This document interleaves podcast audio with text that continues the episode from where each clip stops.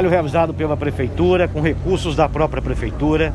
Registro aqui o trabalho extraordinário da Endur e registro também a nossa saudação a todos os funcionários da Endur através da pessoa do Tiago Tesário, presidente da empresa de desenvolvimento urbano. Foram 12 quilômetros de redes totalmente refeitas, implantação de 46 postes, 10 transformadores para dar suporte e resgatar essa iluminação que estava apagada há mais de 10 anos.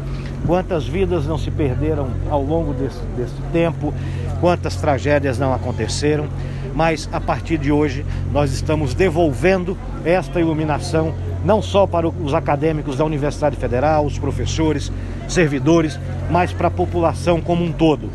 A exemplo do que fizemos no trecho do Trevo do Roque até o Bairro Novo, estamos agora também resgatando esta parte importante, esta importantíssima entrada da nossa cidade. Então, não só os acadêmicos e servidores da Universidade Federal, mas toda a população de Porto Velho hoje, nesse trecho de grande movimento, vai trafegar com mais segurança.